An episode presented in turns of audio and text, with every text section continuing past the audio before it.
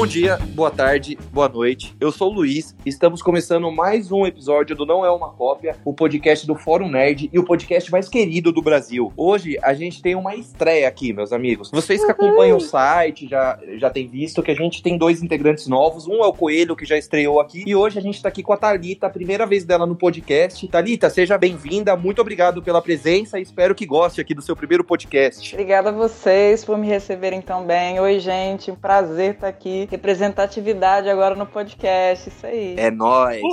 E eu tenho ele, o nosso Marvete favorito, o sobrinho neto de Kevin Feige, Avast. Que delícia, cara. Eu- tudo bem, pessoal? Opa, beleza? Eu tenho ele, o menino que quando ele não tá aqui, o eco dele sempre tá, Doug. E aí, galerinha? E, aí, e eu tenho ele, senhoras e senhores, o nosso mestre, o maior fã de aves de rapina do mundo, Matheus Jornalista. Pessoal, tudo bem? E hoje, meus amigos, o que, que a gente vai fazer? A gente vai fazer uma sugestão de um episódio do Avast, que ele pediu há um tempo atrás e a gente falou, meu, vamos fazer, bora, demorou. Então, Avast, conta aí pra galera qual é o tema do episódio de hoje? O tema é basicamente nossos personagens favoritos da cultura pop. É isso aí, então roda a vinheta, galera.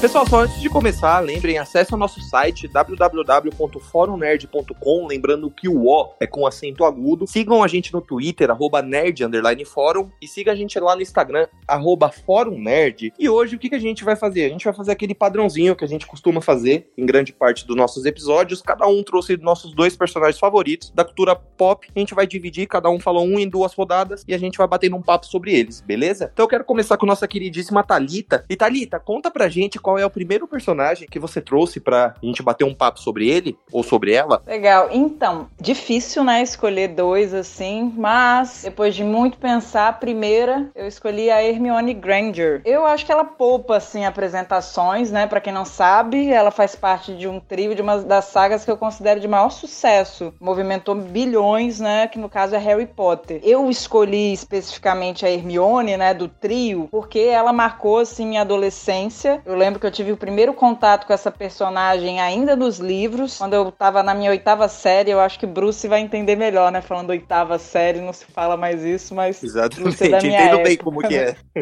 Em Pois 1940. Não, em 1940 eu já- a gente tava na faculdade, isso era 22, mais ou menos. Mas assim, pra uma menina assim, naquela idade igual eu, eu encontrei representatividade na Hermione. Pra quem não conhece a história, né, ela tem origem trouxa, quer dizer que ela não era filha de bruxos, ou seja, uma pessoa comum que já foi considerada assim a bruxa mais inteligente da idade dela. E ela é a cabeça daquele trio. Harry tem como destaque, né, a coragem, a bravura. Rony tem como destaque a questão assim da amizade acima de tudo. Mas o mais maneiro é que a Hermione, a pegada dela é realmente a inteligência. Se você for pegar todos os livros, sempre ela é uma peça vital para solucionar todos os problemas. Eu falo mesmo, dava para muito bem o livro chamar Hermione e a Pedra Filosofal, Hermione e a Câmara Secreta, porque se dependesse só do Harry, o negócio não andava, não ia adiante. Não, a verdade é que se a Hermione não existisse, o Harry morria no primeiro, né?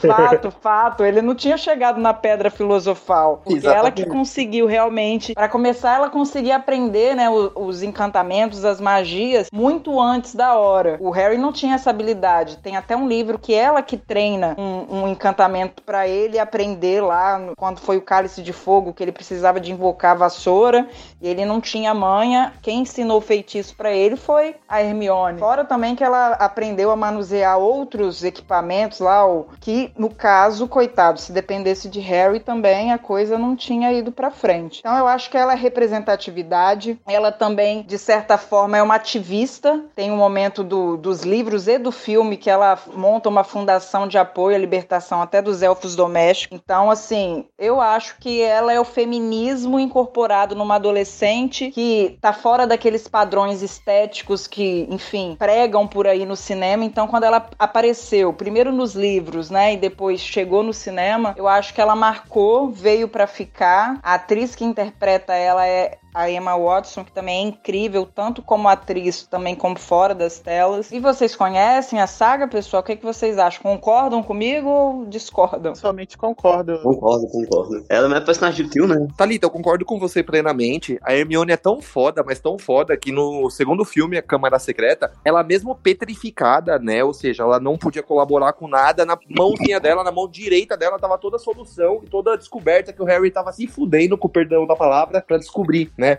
que, que aquele tal, tal animal, que depois a gente descobria que era um basilisco, se movimentava pelos canos, e a Hermione, quando teve o acidente que ela foi petrificada, ela tinha provavelmente, né, acredito eu, que acabado de fazer essa descoberta. Então, sim, ela é muito foda. É, do trio, da, do, do, do, trio principal ali, Rony, Harry e Hermione, a Hermione sempre foi a minha favorita, né? Eu acho a Hermione muito mais carismática, inclusive, do que o Harry, que para mim ele só é protagonista da franquia por causa do passado dele, né? E vou fazer uma confissão, vou fazer uma confissão para vocês. Eu tenho 29 anos hoje, né? Eu com 10 anos, eu assisti, eu acho 10 anos, eu tinha o primeiro filme, né? Harry Potter e a Pedra Filosofal. É, eu fiquei apaixonado, assim, pela Hermione. Eu acho que não era nenhuma coisa da Emma Watson, sabe? Era apaixonado. Eu acho que a Hermione foi minha primeira paixãozinha, assim, sabe? Não que foi eu... a Nala, Bruce? Não, não, eu tô.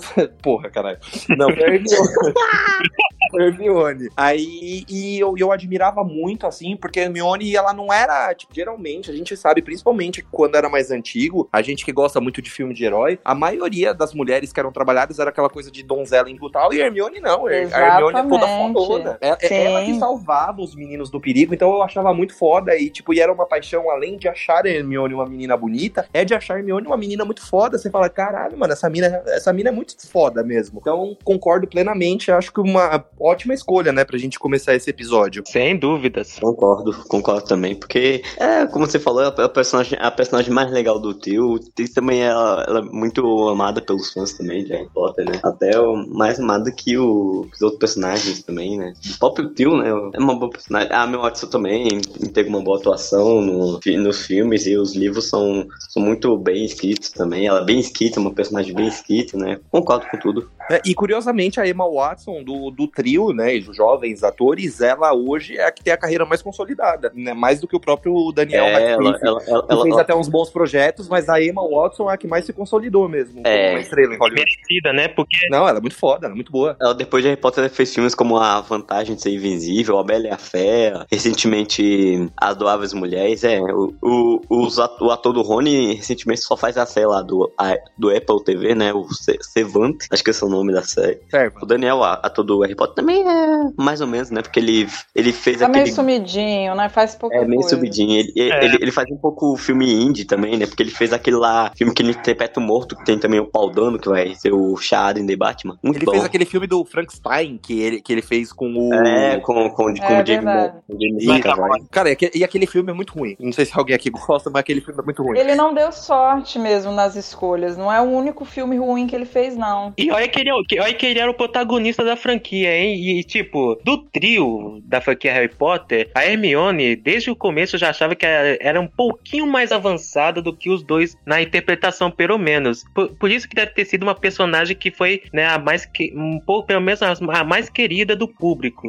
Mas Porque até mesmo no a- livro, a até mesmo no livro, se você desvencilhar, tem muito mais substância mesmo a personagem da Hermione. Exatamente, né? Tanto, tanto nas escolhas que o filme recorreu em conta dela, quanto na sua jornada, eu acho que isso foi muito crucial para a imortalização da personagem na cultura pop, vamos dizer assim. Eu gosto muito dela, eu, eu não vou falar que eu não gosto dos outros também, eu achei eles legal na sua própria essência, mas a Hermione, cara, é, é a Hermione, né? Tipo, era. Se, se não fosse ela, o Harry Potter não ia sobreviver até Relíquias da Morte, parte 2. O Harry Potter não chegaria no final da, câmera, da Pedra Filosofal, né? Não nem tão longe. O, Não ia nem nem, nem teria filme, né? Porque ele já morreu no primeiro, coitado. Concordo com a Thalita, eu acho que a Hermione é uma excelente personagem. Inclusive, eu estou puto com o Bruce por ter roubado o argumento que eu ia dizer sobre a Câmara Secreta. Pô, cara. Não, mas mestre, assim, o nome disso é coerência, mestre. ele roubou meu argumento. Desculpa, mestre. Perdão. Mestre Ladão. Tinha que ser torcedor do Corinthians, né? Pra ser assim, gente. É, aqui, aqui, é, aqui nós é quebrada. Não, mas assim, a jornada da Hermione é muito interessante porque, incluindo com o que a Thalita falou, ela é um exemplo de luta, luta da mulher para ser aceita, porque além dela ser uma jovem bruxa, ela também é, sofre preconceito por não ser de uma família que tem uma origem totalmente bruxa. Os pais dela são humanos normais. Ou seja, a cada coisa que ela fazia era uma questão não só para se provar, mas também para ganhar respeito. E ela era uma personagem de suporte muito boa. Ela tinha suas próprias tramas, seus próprios dilemas e sempre tinha uma mensagem positiva para ajudar os amigos e tudo mais. Por isso que ela é uma personagem tão carismática e merece muito ser pronunciada aqui no podcast. Real- realmente, e sabe uma coisa interessante? Eu acho que em Prisioneiro de Azkaban foi ali que era realmente despirocou de vez. Foi ali que era realmente. Nossa, não tinha uma palavra mais bonita pra você usar, Valentim? Meu Deus, Ah, é. Que sucinto, né? Que, que vocabulário. É, ela despirocou de vez ali quando ela deu o soco no Draco Malfoy. Finalmente, é, tipo, parece que ali ela finalmente se assumiu, tipo, a independência dela do que, do que é o dela ser tipo, ah, eu não sou filha de trouxa com trouxas mesmo, eu sou filha de trouxas mesmo, e dane-se você, filho de bruxos mimadinho. Gostei pra caramba disso. Se eu não me engano, no próprio Prisioneiro de Azkaban, que ela, aprende, ela utiliza aquele vira-tempo. A Minerva, né, a professora, ela permite dar autorização e ela utiliza esse vira-tempo, que é um dos itens que são, assim, mais topzera, né, super poderosos do É, universo né? de Harry Potter. Também, né, nas mãos da Hermione não tinha como dar errado, né? É a única confiável dali. Exatamente. E no próprio Cálice de Fogo, né? Um livro, um filme depois, que tem o torneio Tribruxo. Se vocês lembrarem bem, as maiores ajudas, os maiores apoios que o Harry tem, além do Cedrico, né? Que ficou muito conhecido, é a própria Hermione. Porque a Hermione que desvendava provas e pedia pro Rony contar, porque eles estavam meio que brigados, que ela queria que o Rony e o Harry voltassem a se falar. Então ela tentava fazer esse negócio de, ó, passa pro Harry isso aqui, não sei o que, que acabou não dando certo, mas no final acontece tudo aquilo que vocês sabem, mas Hermione acaba descobrindo e ajudando muito o Harry, né, nesse próprio torneio. Bom, então pessoal, é isso, né? Vamos passar pro segundo personagem da noite. Mestre, conta aí pra gente qual que é o primeiro personagem que você quer bater um papo, falar sobre ele, um dos seus personagens favoritos da cultura pop. Eu vou falar de Xena, a princesa guerreira. Vocês conhecem? Com Eu- certeza. eu- Eu, eu assistia muito na Record no passado. Passava no SBT, eu acho, também pela manhã, nos domingos. É, né? eu acho que era no SBT, eu ia até perguntar, não, não lembrava que era na Record, eu lembro no SBT. N- Não, eu, eu lembro que era na Record. A história é um pouquinho curiosa. É porque passa, passou nos dois canais, mas depois o SBT perdeu os direitos e a Record comprou. Aí acho que foi cerca, foi em quê? 2010 ou 2012 que passou muito comumente nas tardes da Record. Ah, não é da nossa época. Não, a razão pela qual eu trouxe a série da China pra ser a China como personagem é que ela fez parte da infância de, de- não só da geração dos anos 90, mas como também da nossa, assim, no, no início dos anos 2000, anos 2010. Por quê? Porque ela passou ativamente aqui nas tardes do Brasil. Igual foi com o Chaves, Todo Mundo Odeia o Cris, então o pessoal meio que passou a gostar do programa. E é interessante, inclusive, vendo esses dias, que eu notei que, assim, por ser uma série do sci-fi, o sci-fi é conhecido por ser um canal que traz séries de fantasia com baixo orçamento, sabe? E você nota isso na série da China, porque você, por exemplo, você olha as espadas, as espadas são têm um design muito bruto, mal feito. O- os cenários você nota que é tudo de isopor, mas o texto e os atores são tão carismáticos que você esquece isso e só se diverte. E a Xena é uma protagonista interessante porque, como eu disse inicialmente, ela começa como vilã, aí depois ela passa por uma jornada de redenção, mas ela não fica, ela não vira aquela mocinha sem graça. Ela tem ela é irônica, ela tem os seus próprios demônios, ela também é mãe, ou seja, tem várias camadas com que os produtores puderam trabalhar com ela ao longo das temporadas. E por isso que ela foi uma personagem tão memorável, na minha opinião. Você gosta, Thalita? Você já assistiu essa série? Você tem alguma familiaridade com a personagem? Com certeza. Eu achei a escolha extremamente assertiva pela questão da representatividade e eu tô pra... Eu fiquei aqui enquanto ele falava, eu fiquei pensando que outra personagem antes dela em séries teve essa questão do feminismo trazendo e não me recordei. Então, de repente, talvez ela seja né, uma das primeiras aí que trouxe esse modelo feminista aí pra TV como de fato uma heroína. Eu encaro mesmo como se ela tivesse uma jornada de redenção, né? Ela não começou como mocinha. Ela, eu lembro que ela era ladra, era assassina. Ela trabalhava até para um,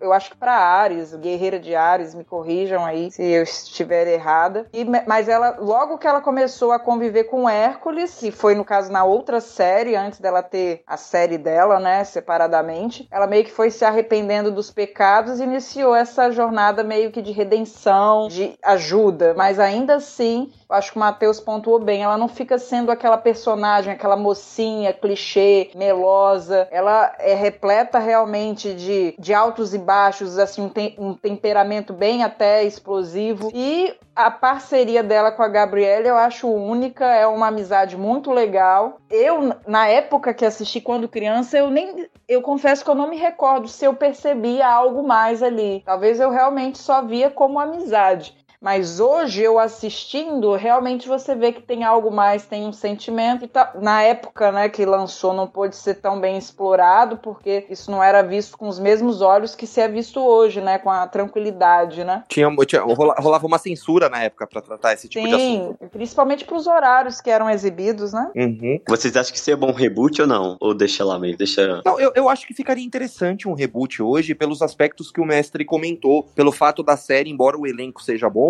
ela tem uma produção barata, né? Barata que eu digo em termos de É. valor mesmo, uma produção modesta. Acho que a palavra é, É, modesta. e, e, e é igual hoje, né? Com esses serviços de streaming, e HBO. O Sanhai poderia voltar como produtor também, né? Se fosse um reboot.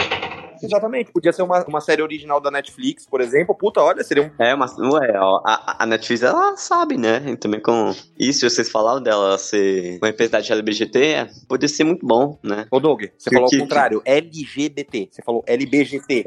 LGBT. Ao contrário. Tá absurdo. Isso, é. Que eu saiba, tinha um reboot ou um revival, não sei, eu não sei agora, em desenvolvimento em 2014 pela, pela NBC Universal, mas parece que o piloto Rapaz. foi cancelado porque a produtora achou que, na, que o conteúdo não estava à altura do legado da série. Aí foi posto na gaveta de novo. Mas eu totalmente apoiaria um reboot hoje em dia. Vai ser difícil não ver mais a, a Lucy Lawless como Xia e tudo mais, mas eu acho que eu acho que a- os- o tempo, eu acho que a gente tá pronto para uma nova versão, entende?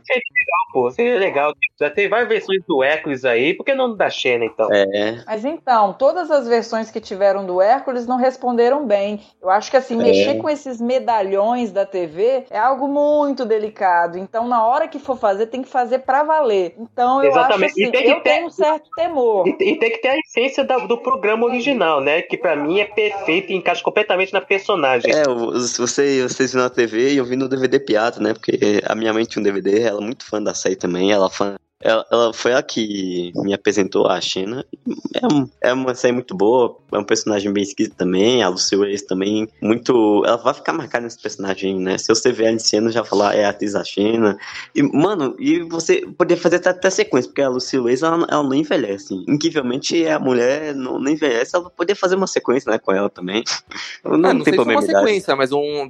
Eu acho, eu acho que sequência não, honestamente. Eu concordo com você. Ela envelheceu muito bem. Um re- Mas eu Um acho. Se hoje, se hoje em dia tivesse um reboot, eu acho que teria que ser com outra atriz, sim. Eu sei que é difícil, mas na minha É. opinião, eu acho que teria que ser com outra atriz. Só não tem que ser com, com a CW, né? Porque a gente foi reclamando da Sci-Fi que não tem feito e a CW fazendo uma É, não, não, CW não, pelo amor de Deus. reboot e respeitar a obra original, né? Porque pelo, É, tem que respeitar. não quero, eu não quero modinha, não, de é sombrio e realista.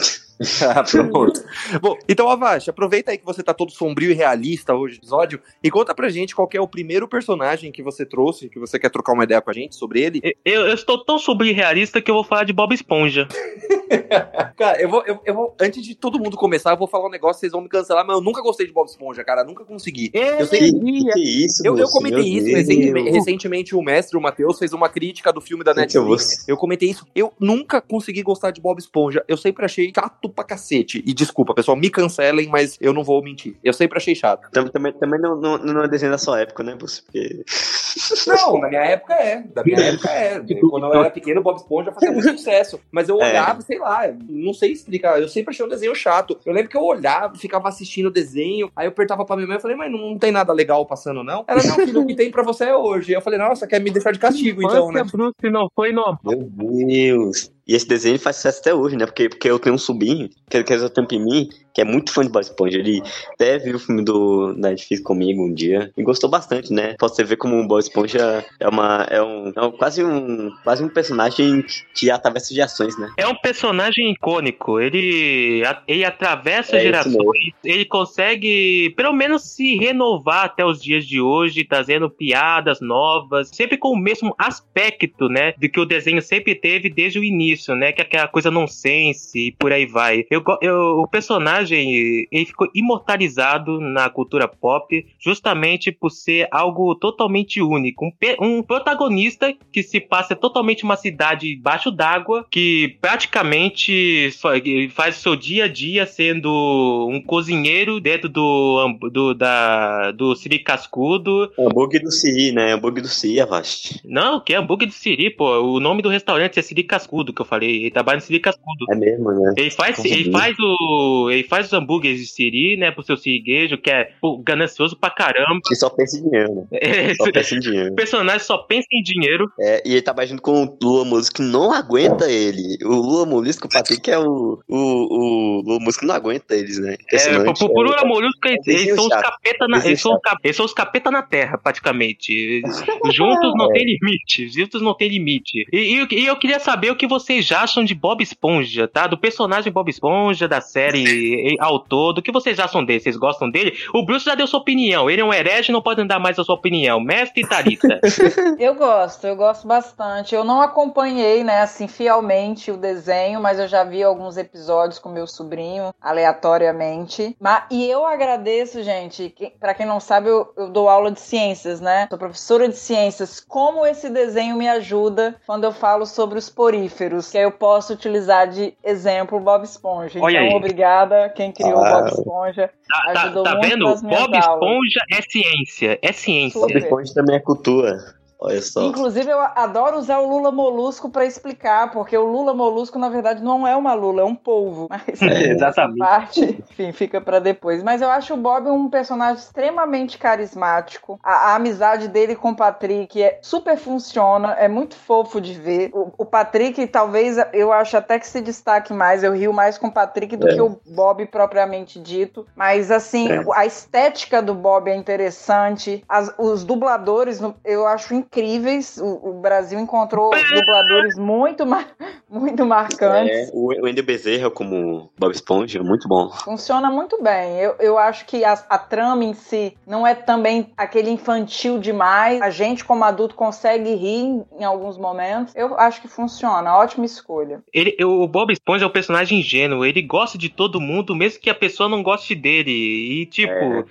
continua naquela vibe. Ele é um personagem muito incrível. Pessoal, sabe uma coisa que eu, que eu descobri com o tempo? O, o- foi o Doug que comentou do Wendel Bezerra agora, né? É, sabe quem já fez a dublagem? Não sei se vocês já devem saber disso, óbvio. A dublagem de alguns episódios do Bob Esponja. O Lucas, que é vocalista da banda Fresno. Vocês sabiam disso? Sabia não? Eu não Ele- sabia. Ele fez a dublagem de alguns, de, alguns, de alguns episódios. A dublagem aqui pra gente, óbvio, né? Aqui pro Brasil. E, semelhante ao Wendel Bezerra, mas assim, pelo que eu li da época que eu pesquisei, eu, eu acho que a Thalita deve ter sido, porque ela, é um- assim como ela é um pouquinho mais velha, então eu acho que na nossa adolescência a gente pegou o auge da Fresno, né? Mas o- ele dublou alguns episódios, mas foram poucos. Eu imagino que deve ser coisa de quatro ou cinco episódios no máximo. Mas fica aí uma curiosidade pros ouvintes, né? E, e o que, o que o mestre acha de Bob Esponja? Ele gosta? Ele acha vago demais? A piada interna, Sim, obviamente. eu quando criança nunca fui muito fã de Bob Esponja. Eu, eu, em- por, isso, por isso que eu entendo quando o Bruce fala que, tipo, ah, tá passando Bob Esponja, ah, não tem uma coisa melhor pra ver, não. Eu vi o Bob Esponja só quando não tinha outra opção. Eu passei a apreciar o Bob Esponja mais quando, agora, quando eu fiquei um pouco mais velho, porque... Mais Bob recentemente. Esponja, é, mais recentemente, porque o Bob, Espo- Bob Esponja adotou um tom mais... Ele sempre foi nonsense, mas ele adotou, adotou um tom mais paródico, na- tanto no desenho quanto nos filmes dele. E eu, particularmente, curti muito esse estilo. Tanto que, quando fui ver esse filme recente dele, eu achei, tipo, muito divertido, fiel à proposta do desenho e tudo mais. Honra os personagens e tudo que eles representam. Mas eu nunca, quando criança, eu nunca tive todo esse amor pelo Bob Esponja. Só fui desenvolver isso agora. Então, talvez eu não botaria ele como um dos meus meus personagens favoritos, mas eu reconheço a importância dele pra cultura pop no geral. E, e o personagem Bob Esponja, mestre? Sabe uma coisa interessante que eu acho? O pessoal gosta de pintar o Bob Esponja como se ele fosse um burro, mas eu acho que o Bob Esponja é até bem Jamais. inteligente.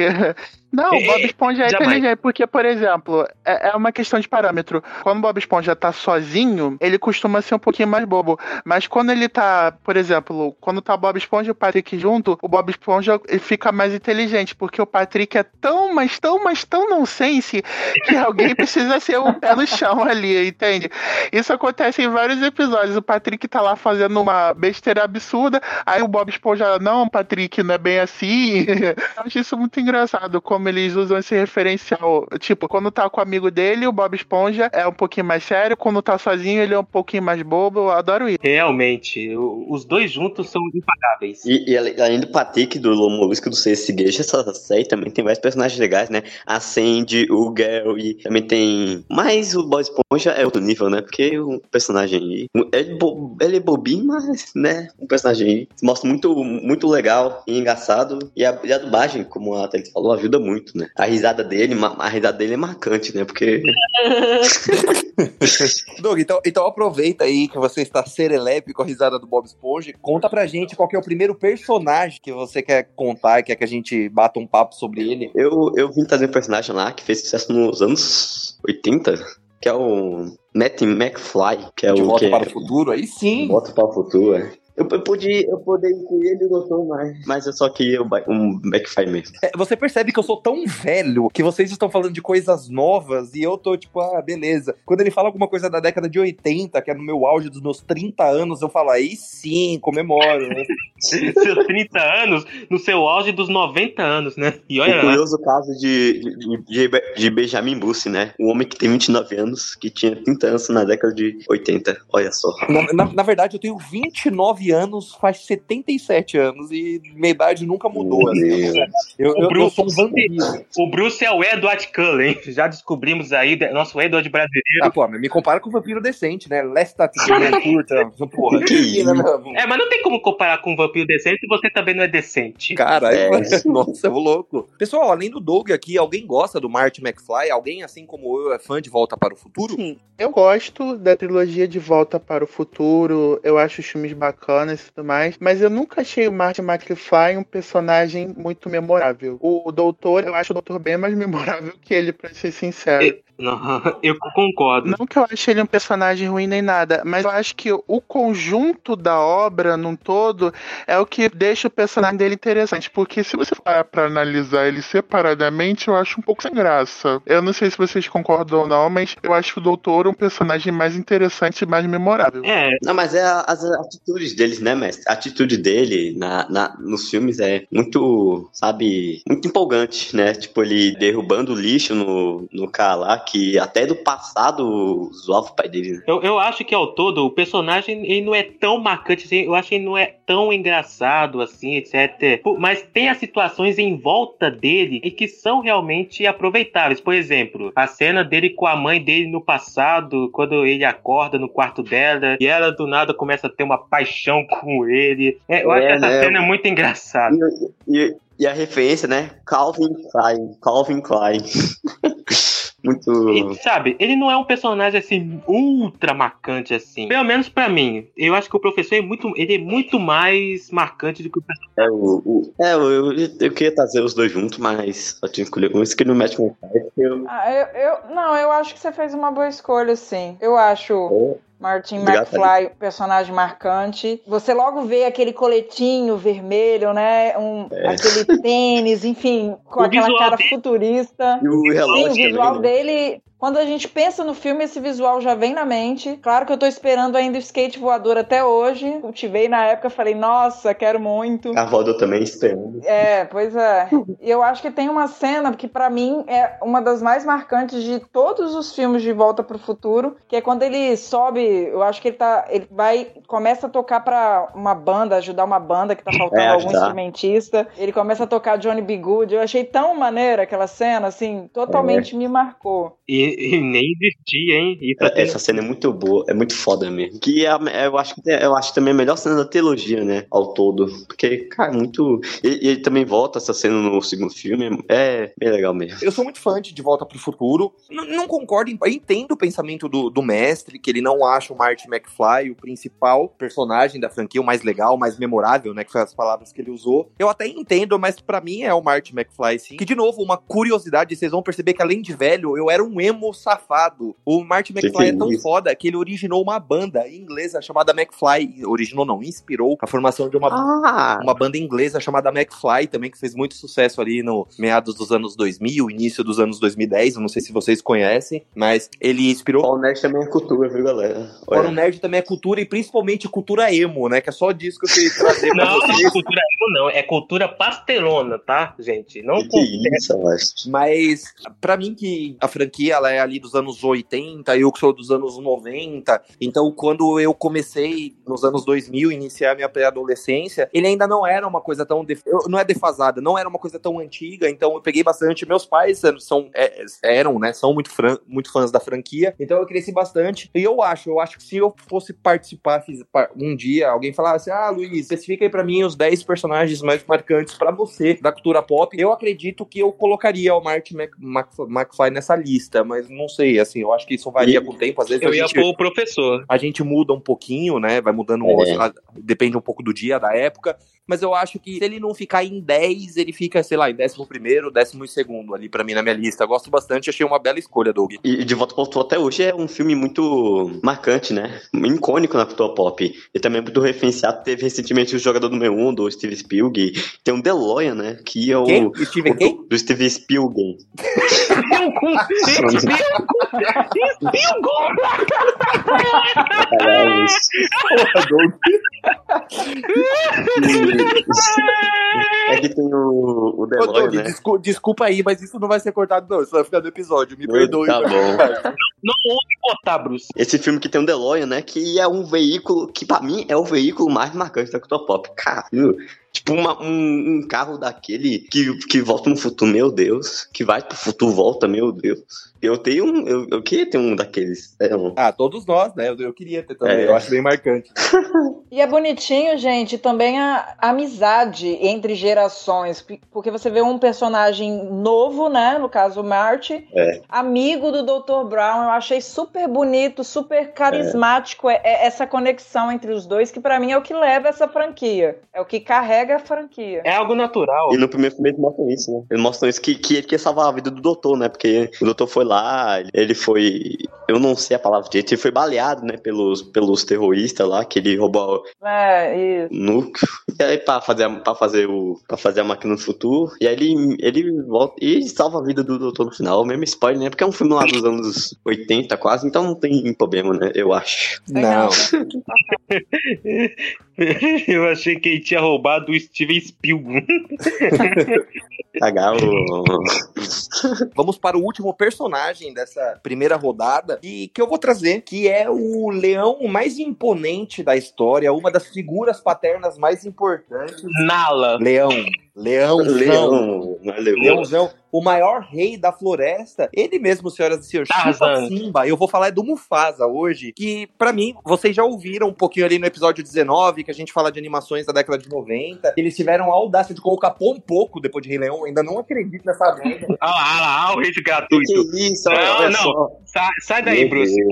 Legal. Você nunca viu o Popô. Mas Um pouco é a, a fraqueza do Bruce. Mas hoje a gente vai falar, a gente vai falar do Mufasa, o Rei Leão, vocês ouviram, né? Que me conhece sabe que é a minha animação dos maiores ou dos filmes favoritos que eu mais amo. E o Mufasa, pra mim, ele, ele representa, né, um leão, aquela figura, uma figura forte, uma figura imponente. O Mufasa sempre sabia o que fazer, embora, né, ele poderia ter subido pelo penhasco junto com o Simba ali, né, convenhamos, mas ok, ok. E, e ele também é paizão, né? Paizão. Sim, ele é paizão, ele, ele, ele- o conselho dele é muito foda, sabe? Ele é o pai É. de família. Ele, ele é um, ele é um pai de família e ele é um rei imponente, ele é um rei que as hienas morrem de medo, todo mundo tem É. respeito. E na minha opinião, o Simba, quando é pai, quando quando é rei também. O Simba não tem a mesma imponência, não tem o mesmo ar de sabedoria do Mufasa. Então, sim, senhoras e senhores, eu acho o Mufasa o meu primeiro personagem favorito da cultura dos games. Se vocês, vocês gostam, se alguém falar mal de Rei Leão aqui, tá cancelado, hein? Já eu gosto do Mufasa, mas eu acho que tem outros personagens de Rei Leão acima dele, como o Scar, né? Porque o Scar, Bussi, o Scar não, é o Scar é um puta vilão. Não, eu não acho que você tá errado. Puta vilão é um personagem também, né, Bussi? Podia citar ele. Ou Simba, né? Que você. Ah, mas você... é, é, porque assim, é porque assim, Doug, eu sei que você gosta da vilania, os episódios dizem isso, mas eu, mas eu gosto dos heróis, pô. Eu, Ah, eu, eu sou do time dos mocinhos, Ah, heróis, né? Heróis. O Bruce falando de heróis. né? É, né? Eu, eu, eu sou do time dos bolsinhos, Doug. Não, o, o Bussi é Papatino e eu sou Darth Vader, né? Ele fala isso como se não fosse um, um vilão. Ah, me vem com ocupação de Star Wars agora, cara. Ó, não, é- é- eu não, eu não vou fazer nada com isso não, que não é fugir do tema, mas o Bussi, ele é velho, não conhece Star Wars. Beleza, Bussi. Ok. Bom, vamos apertar pra Thalita, que a Thalita hoje ela é a voz da coerência nesse episódio. Thalita, você gosta de Rei Leão? O que, que você acha do Mufasa? Melhor animação da vida, sem dúvida. Rei Leão tá num status superior. Perfeição E existe, o nome dela é Thalita. Obrigada. Gente, mas olha, a primeira perda que eu. É um spoiler, mas se você não viu o Rei Leão, gente, sorry, o mundo já viu, né? A primeira perda que eu chorei foi a do Mufasa, então eu acho super consistente a escolha dele. Porque É. eu, como criança lá, inocente, assistindo, não tava esperando aquilo. Nunca que eu vou esperar isso numa animação infantil. Então foi assim, um choque, um baque. Ele é um personagem extremamente forte, deu altas lições lá pro Simba, até depois de mo- morto, né, como espírito lá. Rafik fez aquele esquema lá, o Simba viu, o pai Aquela cena é muito foda. Eu, eu toda Nossa, vez. aquela cena é a brutal. da, do, do céu pra dar conselho pra ele, pro Simba. Fora que, né, ele salvou o Simba lá no início, depois salvou o Simba de novo e por isso perdeu a vida. Que paizão. Se todos os pais se inspirassem no Mufasa, com certeza, né, o mundo não É. tava essa cagada que está hoje. Eu acho ele fantástico e concordo, né, que quando ele tem aquela quedinha no penhasco, pra mim é a mesma coisa, é a analogia do Jack que não subiu na porta com a Rose. Exatamente. Tipo assim, exatamente. pô, que morte tosca, né? É, Mas, enfim. é, é- é conveniência do roteiro. Ele tinha, que ter- ele tinha que morrer daquele jeito para funcionar. Embora ele podia ter morrido e ser esmagado ali pela, Então, é, pela, pela manada. Não é pra precisava depois, lá no final, ter a cena entre o Simba e o Scar com aquela semelhança, né? De Aham. segurar ali, fincar as garras, enfim. Mas icônico, ele tem frases assim que são bem legais. Quando o mundo vira as costas pra você, você vira as costas pro mundo. Enfim, coisas que marcam. Sabe, o- eu, como muito fã de Rei Leão, eu só acho que Rei Leão tem um defeito. Ah. O Mufasa, embora, né, ele morra ali antes da metade do filme, ou seja, o Mufasa não tem muito tempo de tela, o Mufasa deve, ele deve morrer com o quê? Entre 15 e 20 minutos de filme, mais ou menos. E o Simba tem a, uma- além do Mufasa, né, tem a, é a esposa, não sei se é, não sei se é a esposa, a mãe do Simba, que é a Sarah, sai. Que é a Sarabi, ela não é tão bem trabalhada pelo roteiro. Ela tem uma imponência também, tem aquela cena de que o, o Scar chama Sarabi, aí ela passa no meio das hienas, as hienas ameaçando ela, e ela toda plena passando, assim. Mas tirando essa cena, eu, eu acho que eles poder, poderiam ter dado mais ênfase, assim, do, do, do mesmo jeito que eles tratam o Mufasa com essa imponência, a Sarabi tem, mas eu acho que poderia ter mostrado um pouquinho mais, assim, poderia ter mostrado ela um pouquinho mais como mãezona, talvez. O mesmo É. lado que o Mufasa tem do paizão. Eu acho que é o, pelo menos que eu me lembro, é o único defeito que eu acho que Rei Leão tem, o único ponto a desejar, pelo menos na minha opinião, né? É. É, eu não acho que é um, um defeito tão grande assim. Eu acho que é só uma falta de desenvolvimento mesmo ali, que está no filme É. ali, que não, não tem muita importância, ao meu ver. É que eu acho que eles, eles preferiram desenvolver a Nala, na verdade, eu acho, né? Talvez seja isso. Eles quiseram dar mais ênfase pra Nala e, tipo, talvez É. com isso a Sarabi ficou um pouquinho mais ali de campo, É. né? Mas pelo menos é ter presente. É, mas realmente eu acho que tem muito personagem legal que nem senti falta disso aí, não. Tem o papagaio, esqueci o nome do papagaio, mas Zazu. muito legal.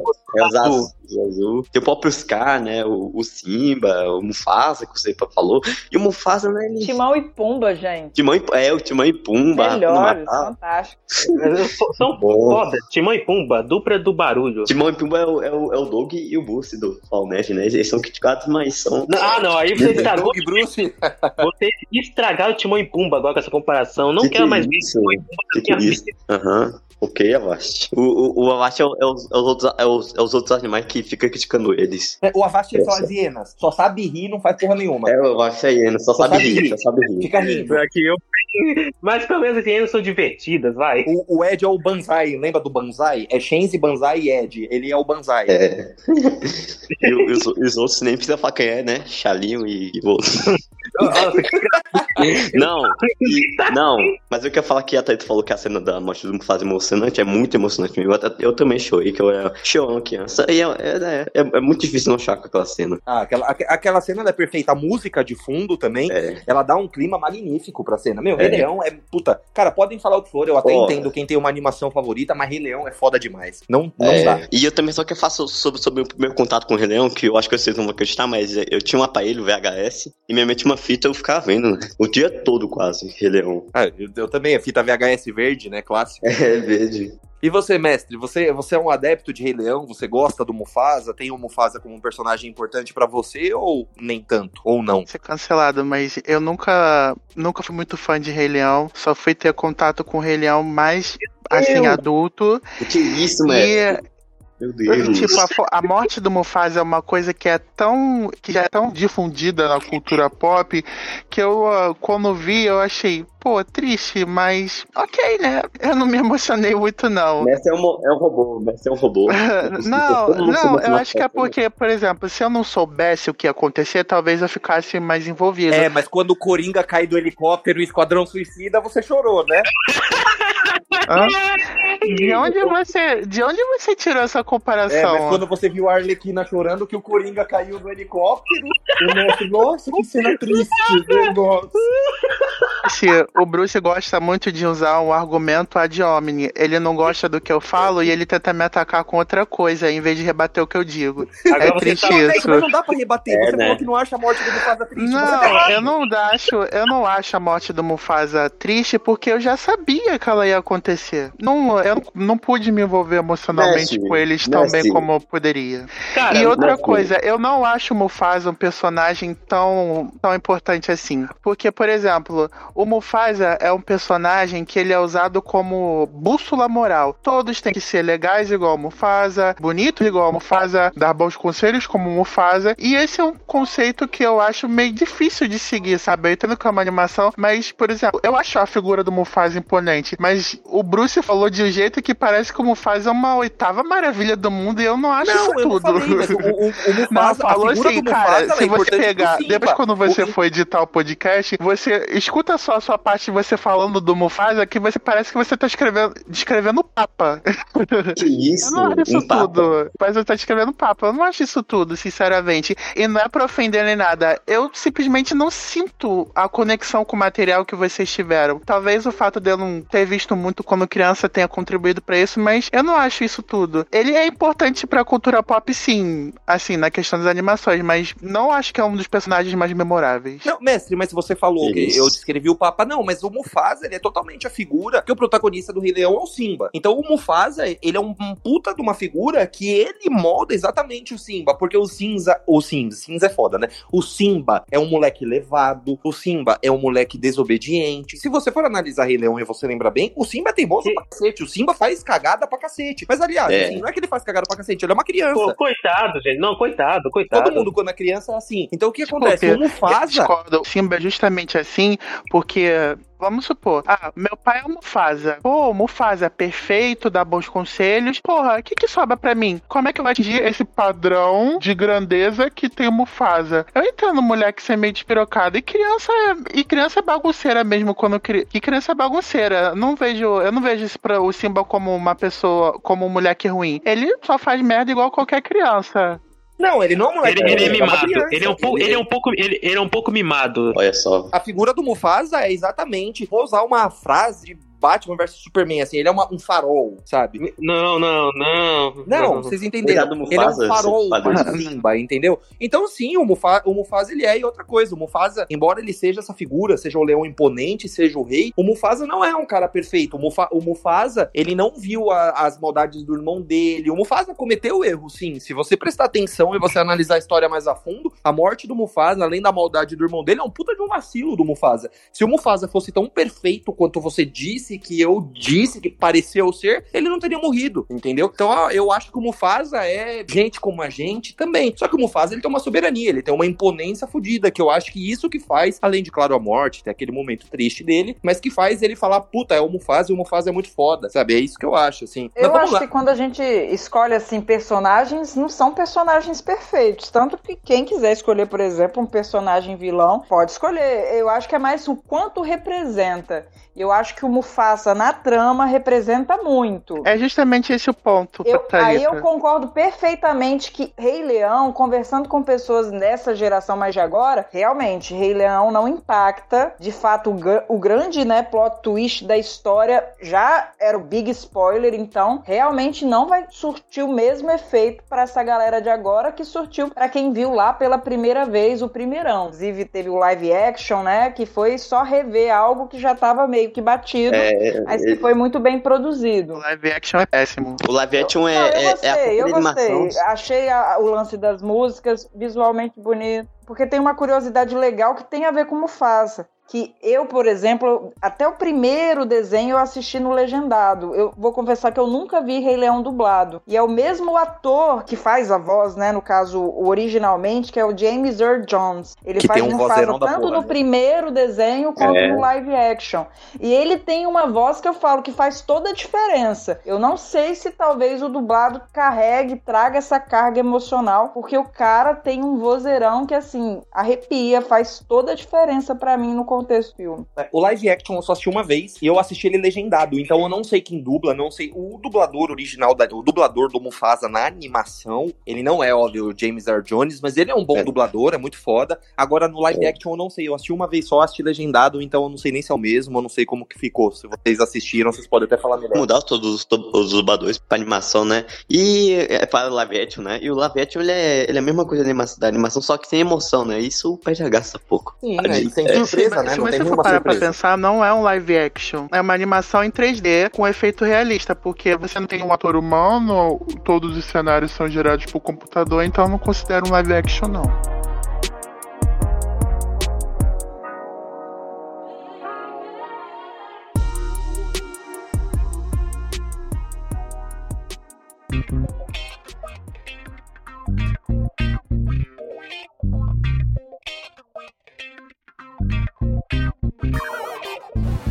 Bom, pessoal, mas vamos então para a segunda rodada, né? A gente agora vai reiniciar essa mesma ordem. Então vamos voltar ali. Thalita, conta pra gente qual que é o segundo ou a segunda personagem que você trouxe pra, pra gente bater um papo sobre ele ou ela. Trouxe ela de novo, né, pra ser mulher, eu quis dar uma representatividade, trazer personagens femininas. Trouxe uma mais recente, é a Daenerys Targaryen. Não sei se vocês já acompanharam, seguiram Game of Thrones. Foi uma série que foi bastante badalada. Thalita, eu adorei o sotaque. Repete pra gente como que é? Ah, palhaço. Como Game que é, não? Perdão, repete pra gente como que é.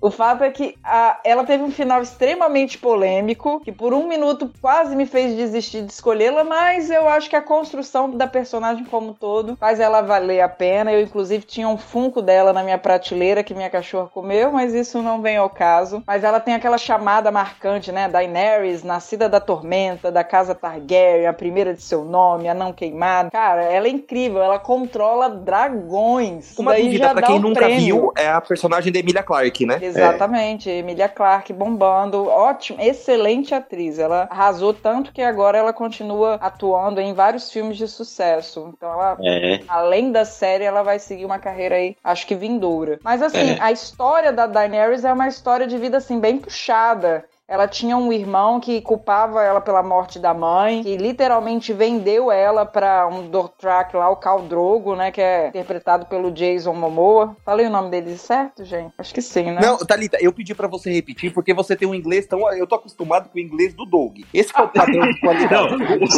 Aí do nada vem alguém que sabe falar inglês, eu fiquei impressionado.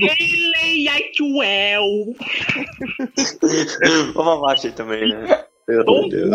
Entendi, entendi. Mas o fato é que o irmão da Daenerys vem, meio que vende ela, negocia ela com esse Khal Drogo em troca de ajuda, assim, pra invadir o Westeros. Então ela meio que vira rainha dos Dothraki, mas inicialmente ela não sabia a língua deles, então ela acabou se adequando àquela situação. Assim que ela aprendeu a língua, ela até começou a se apaixonar, né, pelo marido, mas eu lembro que teve cenas, as cenas de sexo são explícitas, são intensas, são fortes nessa série, então assusta. Mas a partir daí ela literalmente começou a reinar. Ela ganha, né, os ovos de dragão de um mercador. Aí mais para frente ela entra, né, tem uma cena marcante lá que envolve depois a morte do marido dela, ela entra na fogueira, enfim. Aí os filhotes surgem, os filhotes de dragão e a partir daí eu acho que ela vira uma das mulheres mais poderosas da série. Alguns vão discordar, né, porque tem a Arya, tem outras personagens femininas extremamente fortes, mas eu acho a, a Daenerys com características muito diferenciadas. Então, é, ela é extremamente forte. E eu, eu não gostei muito de como o roteiro desviou no final, colocando ela meio que louca, queimando lá, né, Porto Real, do nada. Aquela parte para mim deu uma bela desandada no que eles tinham construído da Daenerys antes. Então eu prefiro ignorar esse final que para mim foi meio que sem noção e lembrar de toda a construção de uma personagem que antes se tornou uma rainha sinistra, que é a mãe dos dragões. O que, que vocês acham? Alguém assistiu já Game of Thrones? Eu já vi também. Eu vi ano passado Game of Thrones e tem um final decepcionante mesmo. E a personagem da Ness, ela é a personagem, a, pra mim, a melhor personagem da série, sério. Porque o, porque o Jon Snow lá do Kid Guerra, então, Ah, não, não dá pra gostar. Não dá, não a, dá. A Cersei também, é, ela também tem os dragões, meu Deus. E a Emilia Clarke também tá perfeito papel, você disse. E o irmão dela é um FDP, né? Porque, pelo amor de Deus, como... A, a- essa pessoa não é humana, ela, ela é um dragão.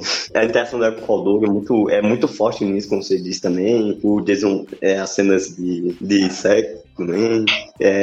E a, a- a- depois tem aquele romance. Eu, eu, eu, senti- eu, sinceramente, acho um romance bobo dela com o Jon Snow. Também Beleza. ali pra mim já tinha desandado, já começou a ter uma forçação estranha, um roteiro É. meio fora do eixo mesmo. É. E a Bekaka é uma atriz que me faz sucesso, né? Porque ela já fez Han Solo aí também, né? Ela vai fazer mais dois projetos também no futuro. É uma atriz que vai ser lembrada muito, muitos anos. Eu pessoalmente gosto da Daenerys porque, cara, se você for pra olhar Game of Thrones na primeira temporada, é- é uma série interessante, que tem bons plot twists, tem uma- um conceito interessante, mas foi quando a Daenerys surgiu com os dragões nas temporadas seguintes que, que a coisa começou a ficar boa. Se aquela cena dela matando os mercadores de escravos na cidade, sem dúvida foi responsável por acender todo o hype que a série adquiriu, porque foi um dos momentos mais marcantes, talvez da história da televisão.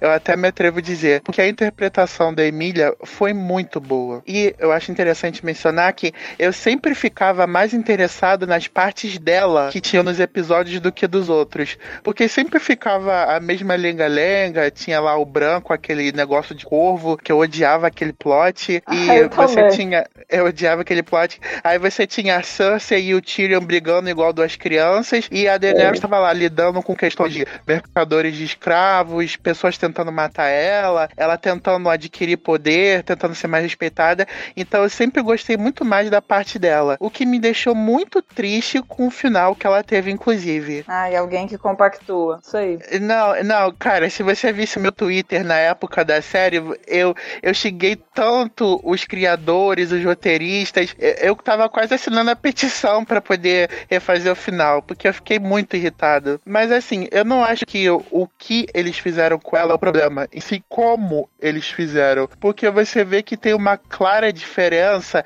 de tom entre como ela é na sétima temporada e como ela ficou na oitava. Porque eu não entendi até hoje por que, que eles decidiram encerrar a série com seis episódios. Pô, essa história ainda podia render muito mais coisa e precisava de mais tempo pra poder amadurecer certas ideias. Então, sinceramente, não entendi por que no episódio ela tá bacana e no outro ela virou uma louca. Pô, É. é como o Deadpool fala, lazy writing, má, má escrita, péssimo roteiro. E outra coisa que eu acho interessante na Daenerys é o fato de, ao mesmo tempo em que ela tem um coração bom, ela não é aquela mocinha ingênua, sabe? Ela, ela é forte, ela luta contra opiniões políticas, ela sempre quer fazer o que é certo, não só pra ela, como pros outros também. Isso é uma característica que difere ela dos outros personagens da série, porque todos eles sempre estavam buscando uma maneira de se promover. Ela gostava de dar liberdade pros outros. Não podia concordar mais. Eu, eu, eu não sei muito o que dizer da personagem, porque eu vi bem pouco a série Game of Thrones, não sei quase nada desse universo. Eu vi, eu acho que uns 11 episódios aleatoriamente na TV, só por curiosidade. Não me apeguei tanto. E sobre a personagem, é, é legal sim, pelo menos dos episódios que eu vi. Quem sabe um dia eu vejo a série toda, mas pelo que sei, pelo que vocês estão falando, ela foi bem desenvolvida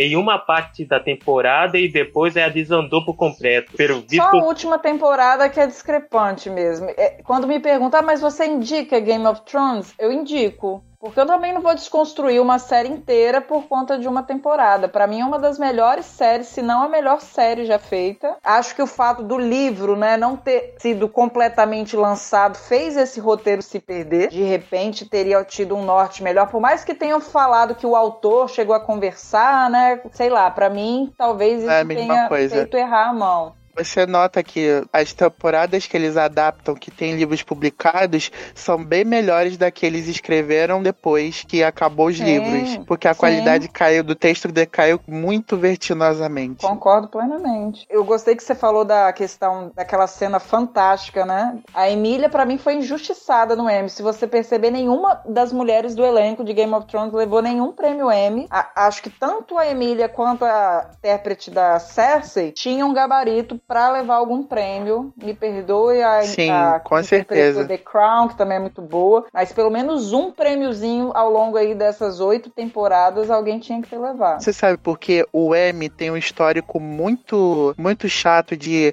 não premiar séries de ficção científica. Ou quando eles botam a série na premiação, é unicamente para tentar levantar a audiência da premiação em si, porque as séries quase nunca recebem categorias principais. Isso mudou um pouco do- de uns anos pra cá, por quê? Porque Game of Thrones começou a ganhar os prêmios de série principal. Então vo- você vê que todo ano tem sempre uma série popular pra chamar atenção. Mas assim, quando a série lançou lá em 2011, 2012, ela era indicada, mas não ganhava absolutamente nada, o que era muito triste. É, aquele Peter Dinklage, né, que fazia o Tyrion, ele ganhou vários prêmios. Mas então, eu até tinha esse pensamento sobre o Emmy, até que a Tatiana Maslany, que é a protagonista de Orphan Black, uma série extremamente assim de ficção científica com drama, ganhou. Aí eu falei, opa, uma pessoa meio que assim, uma série Sim, que eu é tive o mesmo pensamento. Eu falei, agora vai. Eu acho. Não que ela não mereça, ela merece demais. O o- ela faz vários papéis, ou seja, eh, podiam ter dado até 20 estatuetas pra ela, porque ela Sim, merecia. sim. Mas eu, mas eu achei. a pre- Eu, eu também, quando eu soube que ela ganhou, eu fiquei tipo, hã? O M dando, dando prêmio de atuação pra série de ficção científica? Ainda mais assim, eu achei muito estranho. Mas eu fiquei extremamente feliz por ela, porque ela merece. Sim, eu acho que eles levaram em conta a dificuldade, né? Eu até vi, ouvi um podcast, né, vocês debatendo quais quesitos que eles olham. Eles não veem só a, a interpretação em si, mas o tempo, o, o, o que que o ator tem que fazer para encarnar aquele determinado personagem também é levado em conta. Então, eu acho que isso contou no caso da Tatiana e deveria ter contado pro caso da Emilia Clarke, né, que interpretou a Daenerys. Pena que não deu certo. Você, Bruce, o que, que você acha da Daenerys? Eu, eu já comentei várias vezes pra vocês, eu falei até no começo, eu nunca assisti Game of Thrones. Por isso que eu até perguntei se é a personagem da Emilia Clarke, eu nunca assisti. Era de se esperar, né? Ah, Eu nunca assisti, por isso que eu até perguntei Augusto, se era a Augusto, personagem da Emilia. Clarke. Eu assisto, assisto pouquíssimas séries, eu nunca vi. E, e você vê que a personagem é tão foda e a casa dela é tão foda que vai ganhar uma série, né? Na HBO.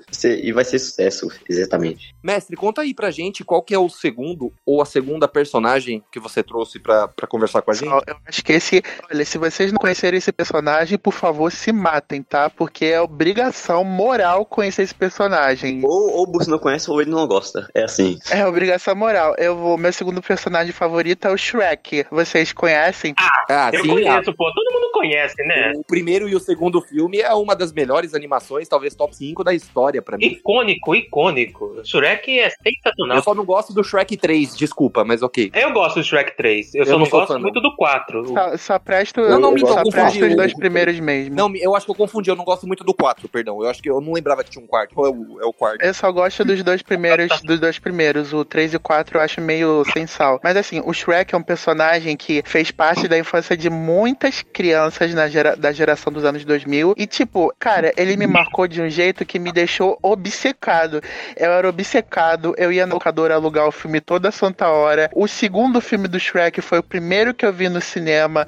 E eu fiquei simplesmente encantado porque o Shrek, inclusive até vi um vídeo sobre isso outro, outro dia. O Shrek quebrou paradigmas na representação de desenhos animados. Porque normalmente o ogro era o vilão da história. E aqui ele é o mocinho, enquanto que os normalmente virtuosos são os vilões. E eu acho essa sacada simplesmente genial. Sabe o que eu acho genial E o Shrek tem uma personalidade muito relacionável. Ele é um cara que só quer ficar no, no canto dele, sem perturbação, quer, quer comer a comida dele, tomar uma cervejinha, e esses.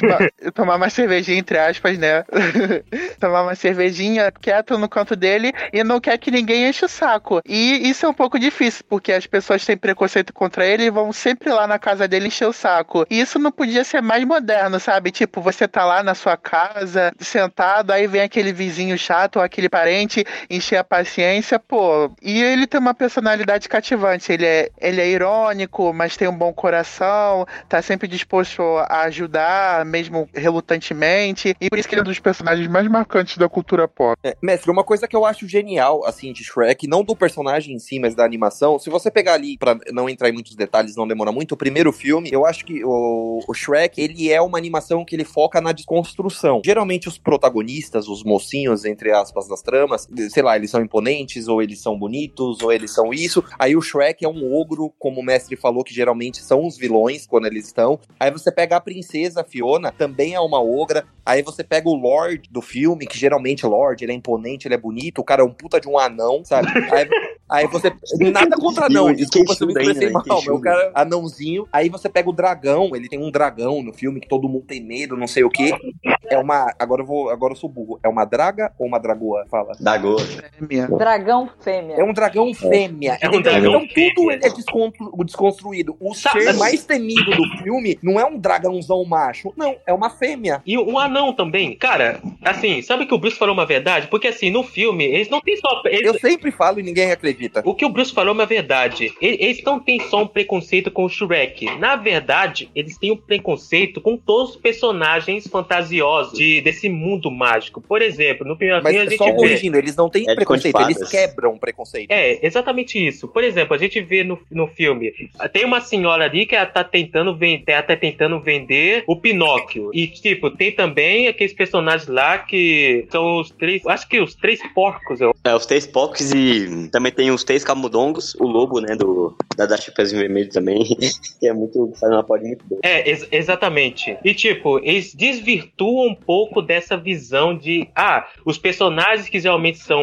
diferentes assim, eles são bem vistos pela sociedade. Não, aqui no Shrek eles, eles são totalmente estranhos. Tanto é que o Lord Farquaad expulsa eles da sua do seu lar onde eles ficavam lá e, e mandam eles e eles vão tudo lá pro pântano do Shrek, que é o motivo, né, do Shrek ir pra jornada dele, né, tirar todo mundo dali, acabar com isso, etc. Eu acho isso bem interessante e concordo aí com o que vocês falaram. E falando do personagem Shrek, ele é um personagem icônico, né? A personalidade dele já define ele como um personagem que quer ficar sozinho, ele não quer ter contato com ninguém, ele é totalmente anti- antissocial, pri- principalmente por ser um ogro, né? Ninguém gosta de ogro naquele universo, todo mundo vai à caça dele e ele, e ele fica lá. Ele, ele quer ser vilão. Na verdade, a realidade é que queria ser um vilão, pra ser deixado em paz. Só que ao Eu longo não, do diria, filme. eu não diria que ele queria ser um vilão, mas ele queria ser um, Não, um, um cara, sei lá, chato, sabe? É, ele queria ser um cara totalmente antissocial. Ele, Alguém que incomode. ele, ele não quer ficar perto de pessoas, ele quer ficar no seu pântano. E o maior pesadelo dele é ver um monte de personagem de conto de fadas ali no pântano dele, total, invadindo a casa dele ainda. É, e vo- você fala que ele é, que ele é esse daí, não queria que é amizade, e quando ele conhece o burro, muda isso, né? Que a É, interação o- dele com o burro, com a com o Red Bots, com todo mundo é muito boa, cara. Aham. E você, Thalita, o que, que você acha do personagem? Você gosta? Tem bom, é, se relaciona bem com o personagem e com a franquia? Então, gosto. Não, não- tá, assim, entre as que eu mais gosto.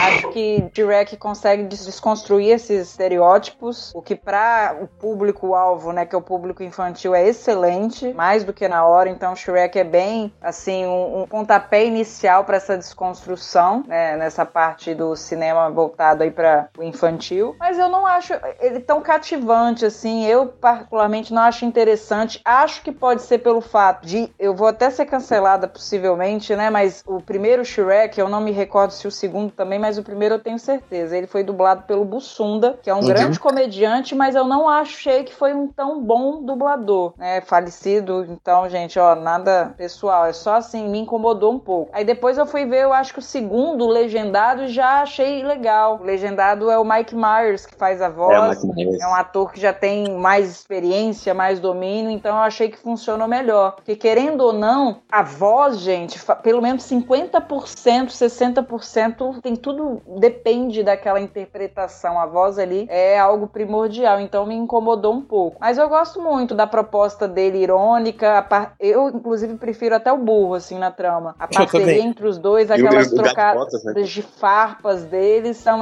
são incríveis, assim, funciona muito bem. É, Thalita, e, e você comentou de cancelamento, mas eu, eu tenho uma opinião, assim, eu acho o Shrek, a franquia, a franquia, o filme, a animação perfeita, mas o personagem do Shrek, eu acho ele legal, eu acho ele tal, mas pra mim o, o grande atrativo de personagem é o burro. O, o burro, pra Ah, mim, ele eu- é eu um dos mais carismáticos que o Shrek.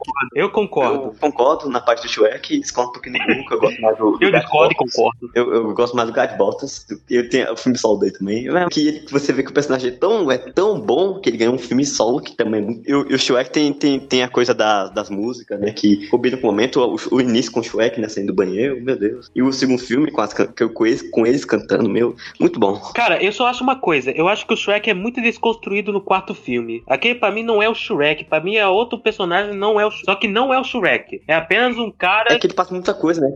Ele, ele- ele se apaixona pela Fiona, ele, ele tem aquela coisa lá no, no reino, que, que o pai dela é preconceituoso com ele. T- Também tem o. o- eles têm, têm filhos já também. É, Hum. Eu, eu acho que eles perderam a mão, eles gastaram a fórmula. Eu acho que eles usaram tanto o Shrek que chegou um momento que eu acho que eles já não tinham mais aquela criatividade pra usar o personagem. Então ele acabou sendo usado, vulgarmente falando, nas coxas, sabe? Pelo menos é uma sensação que eu sempre tive no terceiro e principalmente no quarto. Eu, eu falei do terceiro no começo, é que eu não lembrava do quarto. É que ele tinha que ser o paizão, né? Já tinha três filhos pra cuidar, pô. Aí não, aí não, não, não dá pra ficar daquele jeito lá, tipo, vão embora, entendeu? Mas vamos lá então, pessoal. Vamos pro antepenúltimo personagem aqui da noite, né? Avast, conta aí pra gente qual é o segundo ou a segunda personagem que você trouxe pra gente trocar uma ideia sobre ele. Ah, falando do meu segundo personagem, esse pra mim é o meu personagem favorito de todas as, as animações, ah, que é o Pinóquio, que vocês já devem saber, né? O Pinóquio, pra mim, ele, é um personagem tão icônico, tão memorável, que eu sinceramente não vejo motivo pra odiar o personagem Pinóquio, cara. Tipo, eu tenho uma relação muito especial com esse filme, né? Com o filme Pinóquio e por causa do personagem também, porque eu me via sendo o personagem quando eu era bem mais pequeno, né? Eu, tipo, eu era, um, eu era mais arteiro, né? Vamos dizer assim. Eu não sabia diferenciar algum, algum certo pelo errado também, a mesma coisa com o personagem. Eu acabei criando um vínculo com o personagem e com o próprio filme, que acabou sendo. Pra mim, a- o filme é uma das melhores animações de todos os tempos. Desculpa, Rei Leão, mas é a pura verdade. O Pinóquio é um personagem engraçado, ele é divertido, ele tem uma responsabilidade de. Como ele é um garoto de madeira, né? Ele, ele praticamente foi criado ontem, né? E, e, e praticamente ele tem que saber do certo e o, erra- e o errado. Então, toda a sequência de todos os acontecimentos do filme são ele fazendo besteira aqui e ali. Ele não, ele não sabe um caminho que é pra seguir. Se ele tivesse ido para a escola, como o Gepeto queria, nada disso teria acontecido e ele não teria entrado na boca de uma orca. E, bom, eu já fiz um meu mini monó- monólogo aqui sobre o personagem. Eu amo esse personagem. Esse personagem é muito icônico. Icônico e é por isso que eu tô esperando o remake dele em breve. O que vocês acham de Pinóquio? É, o Avashi, eu, é, eu, eu, eu acho que o personagem serve pra, mais, pra, mais pra dar uma lição, né? De moral, não sei. É. Não minta tanto assim, tipo, isso, entende? Eu gosto dele, é, mas eu também gosto de muitos personagens do filme, mas eu principalmente gosto mais do Pinóquio. É, o Pinóquio fez um dos maiores ensinamentos que nossos pais podiam me passar, né? Que quem cresce, que quem mente cresce o nariz, né? É, e vira um burro. É, então, assim, um dos nossos pais aqui, imagino, talvez até nossos avós, né, enfim, tem, passaram muito pros filhos e pros netos esse costume, eu acho que é o grande legado do Pinóquio, né? Exatamente. Ale, além de, claro, de ser uma excelente animação, não me entenda mal, mas é, é te, teve esse legado. Eu acho o Pinóquio um personagem, apesar dele ser de, de, madeira, o Pinóquio muito humano. A gente falou um pouquinho do Simba ser levado ali no Rei Leão. O Pinóquio, ele tem essa, esse fator de, de criança, sabe? De ser uma criança. De, é, ele erra. É, ele erra, exatamente. Ele não é uma criança perfeita. Ele não é, ah, eu sou pleno, sou, sou perfeito. Não, não. Ele é imperfeito mesmo. Ele erra, ele faz cagada e tá tudo certo. Ele é uma criança, ele tem todo esse direito. Eu gosto muito quando. A gente tá falando de animação aqui, né? De, no caso do Pinóquio, mas quando você pega um personagem, principalmente quando ele é infantil, ou ele é jovem, adolescente, pelo menos, e consegue abordar dessa maneira. Então eu acho o Pinóquio muito positivo, eu acho um puta desenho.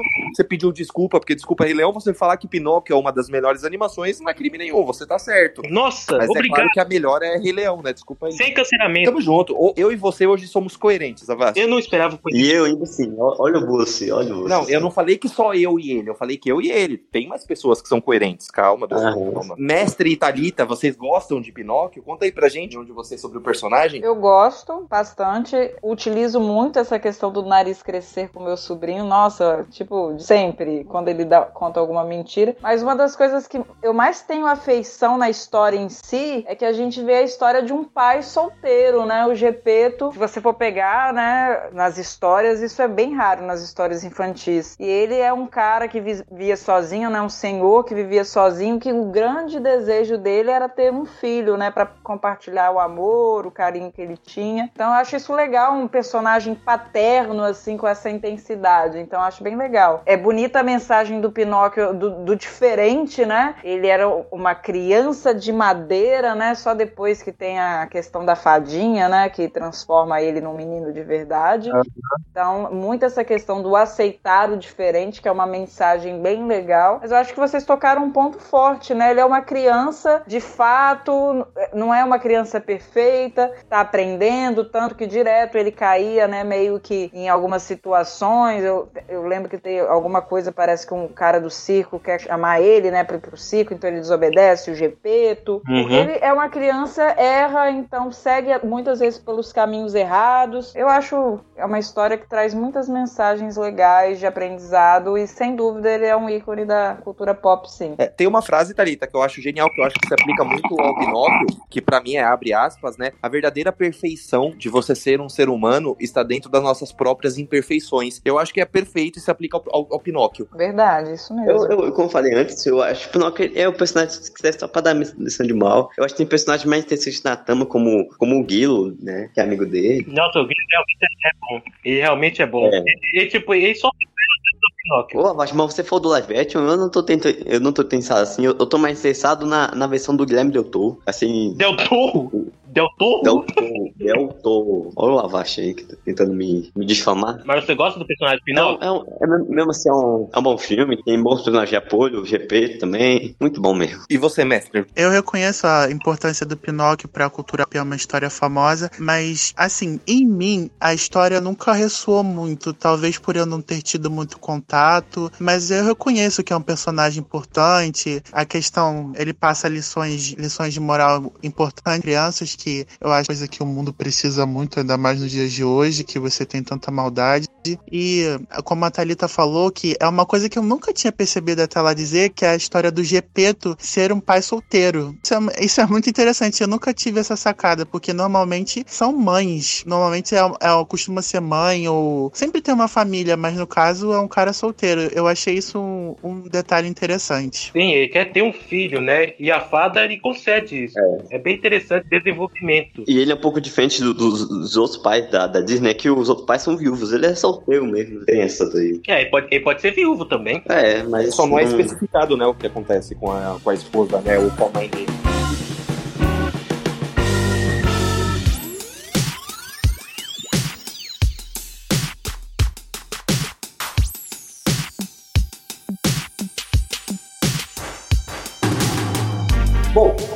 Então aproveita aí, vamos pro penúltimo personagem da noite. Conta pra gente qual é o seu ou a sua personagem favorita que você quer compartilhar conosco. O meu segundo personagem é um personagem do Harrison Ford e não é o Han Solo, é o Indiana Jones, que, cara, tem uma das melhores trilogias, tirando quatro filmes que eu não gosto tanto assim, uma das melhores trilogias do cinema e ah, a relação que tem com o pai, com outro personagem, com os interesses amorosos dele, com os amigos, mas nada super interação dele com, com o menino lá, esqueci o nome dele, infelizmente. Mas, cara, muito bom mesmo. Cara, ele chamava o menino de China, né? Vamos falar China, então. É, O, o- o- não, o, o me- o menino, eu acho que ele é, é shot, Atenção, shot round. É shot round. Indiana Jones não é trilogia, é trilogia. Eu sei, mas eu tirei quatro filmes, mas porque o quatro filmes ele é tão decepcionante assim, né? Que nem conta. Tirando pouco, né? Me perdoa, prefiro o quarto filme do que o segundo. Não, não, o segundo é o melhor, mestre. O segundo é um dos melhores. É um dos melhores. Eu acho o terceiro o melhor. Será o melhor de todos. O, o terceiro eu concordo que é o melhor de todos. Em, em segundo tá o segundo. Mas, Doug, conta pra gente o, o personagem, o Indiana Jones, o que que ele tem que te agrada, que te faz, puta, vou levar ele pra esse episódio porque eu quero falar dele. Cara, ele, ele é um personagem tão. Ele é corajoso, inteligente. E, tipo. Cara, ele é um arqueólogo, né? Que o, todas as cenas dele são badés. Muito bom. É o melhor personagem do, R, do Harrison Ford pra mim, entendeu? Pra mim E também é muito marcante. Eu, eu via na infância, eu vi rec- recentemente os filmes dele. Dá pra ver a atuação do Harrison Ford, muito boa também. Os, os personagens. Até o Harrison Ford gosta. Os personagens que, que interagem com ele, entendeu? Muito. E, e tem é, a direção do mestre, né? Também. Não dá pra discordar disso. É, e você, Thalita, você gosta de, da, da franquia como um todo, né? A gente não sei se você gosta do quarto filme ou não. E do personagem do Indiana Jones, do Harrison Ford. Eu acho, para começar, Harrison Ford, pra mim, é um ator fantástico, né? Então não tem muito como dar errado. Gosto da franquia, mas assim, não é meu gosto muito pessoal. Então já assisti aos filmes, mas igual a comentar, ah, tal filme é melhor do que o outro, pra mim, assim, é meio que tudo muito parecido. Mas eu acho que, assim, é um filme que não tem muito como dar errado. Spielberg e George Lucas, né? Então a fórmula E o Spielberg na melhor fase, né, dele. Já deu certo, praticamente. a fórmula que eles inauguram, essa questão de aventura, arqueologia, é impressionante, né? Tanto que a múmia vem beber dessa mesma fórmula mais à frente e também, pra mim, funcionou muito bem inicialmente. Eu não gostei do, de- dessa tentativa de retorno com aquele filme de 2008, Reino da Caveira Cristal. Eu, particularmente, pra mim, devia ter permanecido aquela trilogia única, intocada. Eu tenho muito medo de retomadas, assim, porque é difícil você trazer algo melhor ou pelo menos É. igual. Costuma sempre ser inferior. Eu ouvi falar que vai ter outro, né, em 2022. É, vai ter o quinto. E, e vai ser pelo James Novamente eu tenho medo. É, que eu, sinceramente eu acho que isso também é um reboot. Não, não por causa do iPhone, já, já tá nem. Não, é, conti- é, segundo as notícias, é uma continuação, Doug. Tanto é que, inclusive, é com Harrison Ford. Não, mas eu, mas eu gostei que fosse um reboot. Eu Ah, tô tá. falando que eu Ah, gostei que fosse um reboot. Entendi. entendi. Que não, não é Então, mas eu acho que um reboot seria muito cedo ainda pra ter. Se fosse fazer, eu acho que tinha que esperar mais um tempo. Pra... Uhum. Porque esse de 2008 tava, tá muito próximo. Então, se tipo, É. rolasse reboot, Atual. tinha que esperar um pouco mais tempo. É, Mas o personagem do Indiana Jones é muito legal, é interessante, tem uma pegada assim, bem. A fisionomia dele, forma, é bem, muito bem criada. Ficou, né? Bem marcante. Até o visual dele, né, de professor, sempre, sempre de terno, chapeuzinho, é bem, é bem criativo, né? Bem... Sim. E também ser difícil outro ator se, se, se, se combinar muito com o personagem igual o Harrison Ford foi, né? Realmente. Mas, mas, se fosse um reboot, porque o, não é por causa do Harrison, já, já tá, já tá, né, com uma idade avançada, não é, é porque eu gostei que fosse adaptar o personagem pro, pro, pros anos mais recentes, você vê que, o, que, os, que os três filmes se passam lá na, em 1910, 1920, essas coisas, entendeu? É, o- até o terceiro, eu acho que até o quarto que passa no, no mesmo jeito, eu acho que passa no, na época do nazismo, né, se eu não estiver enganado, isso. Aham. Cara, o que, que eu acho de Indiana Jones é que ele realmente, concordo com todo mundo que falou, ele é um personagem icônico, desde su- sua concepção até seu visual. Ele é um personagem que foi moldado para ser um aventureiro e meio período um professor, né? E, e, tipo, ele tem uma personalidade muito malandra, assim, quando ele tá como Indiana Jones, principalmente, tipo, o aventureiro. Ele gosta de se arriscar, é galanteador. Cara, eu, eu, eu, não, eu não consigo ver um Tem filme medo de cobras. é, é, esse é o único. Esse aí é o. Mas, mas esse aí eu consigo perdoar ele, porque eu também tenho medo de cobra. É, to- acho que todo mundo tem. É, nem o Indiana Jones consegue escapar, até o Darth Vader ia ter. Cara, o personagem, ele foi moldado já pra ser amado pelo público. E, e- e tá certo. Toda a. De, toda. ah, como dizer assim, todo personagem, ele ser amado pelo público. Principalmente os nostálgicos, que amam É, esse filme. e, e além disso tudo que vocês falaram, ele também é muito, muito, muito sarcástico e humo- e humo- humorístico, né? Aham. Ele faz mas umas tá. tiradas muito boas durante seus filmes. É, Principalmente em conta do perigo, né? Que ele está correndo. Ele tá prestes a morrer e faz uma É. tirada ali. é, Então, uma piadinha. Ou ele fica com uma, com uma, com uma expressão totalmente cari- caricata que funciona, cara. Cara, eu voltando lá no Garanteador, eu, eu nunca vi um filme sequer em que o Diana Jones ele não tem uma paixonite. É, Ah, é, é- é uma marca do personagem, né? Ele É ser, tipo, sedutor, ser charmoso e tal. Exatamente. E mesmo o quarto filme sendo mais fraco, eu consigo, eu consigo ver de- o personagem ali de volta. Mesmo ele sendo um idoso ali de 60 e poucos anos, ele continua na sua essência como personagem. Apesar de estar fora de forma. Mas assim, é um pouquinho. o personagem, ele é bom mesmo. Eu concordo com vocês. E é isso. A franquia, eu acho ela incrível, com exceção do quarto filme. Eu não acho ele de fato, nossa, horrível, uma bosta. Não, nada disso, mas ele é mais fraco terceiro, que os três primeiros. Ah, ele é né? legal. Inclu- inclusive, se você tá ouvindo, você que tá ouvindo o nosso podcast, se você tiver uma curiosidade de saber o que a gente pensa, acesse o nosso site, tem a crítica dos três primeiros filmes da franquia. Por enquanto ainda não tem no quarto, mas em breve do, do quarto, mas em breve terá. Mas do personagem, Indiana Jones, eu acho, eu acho ele muito emblemático, assim, sabe? Ele é um professor, ele tem essa coisa que o Avast falou, de ser um cara charmoso, de ser um cara sedutor. Então ele sempre tem, ele sempre se dá bem com mulheres, embora inicialmente nunca, né? Que é uma, uma curiosidade. É, quando ele se envolve ali com uma mulher no filme, ele nunca se dá bem com ela de primeira. Todas embora sempre tenha química, embora sempre exista química, né? Mas ele não é, é, ou a mulher grita demais, ele se incomoda com isso, ou ele é meio brutão, meio brutu. Enfim, sempre tem. Ou, ou ela é uma, uma nazista também, né? No É, terceiro. ou ela é nazista, é foda.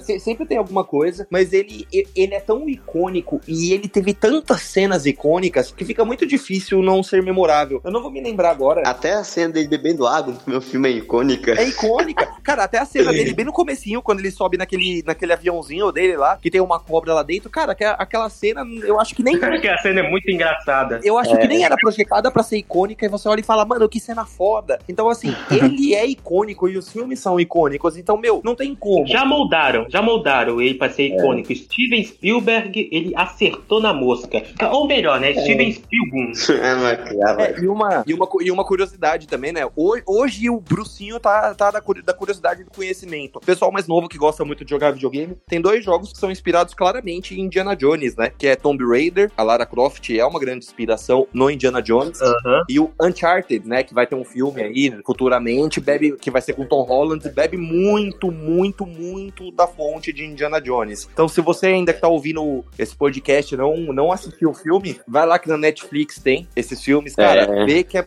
muito, muito, muito foda. Sabe que a Netflix não tá nos patrocinando, né? Olha essa propaganda. Mas, mas vai, mas vai, mas vai. é, vai, mas vai mesmo Mas assim. vai. Eles estão mandando uns e-mails aí pro site forumnerd.gmail. Eu tô meio, eu tô meio a pé atrás de responder, mas eles estão com interesse. É. Vamos negociar. É, é a Netflix, o Disney+, e o o Prime Video, né, tá, gente? Então, é muito difícil escolher uma Não, dessas. mas é que eu quero a Apple. A Apple é o foco, entendeu? É, Riquinho. Que que é isso? Não, é, é, é, eu vou dizer, né, você. Tim Cook, o Tim Cook paga mais.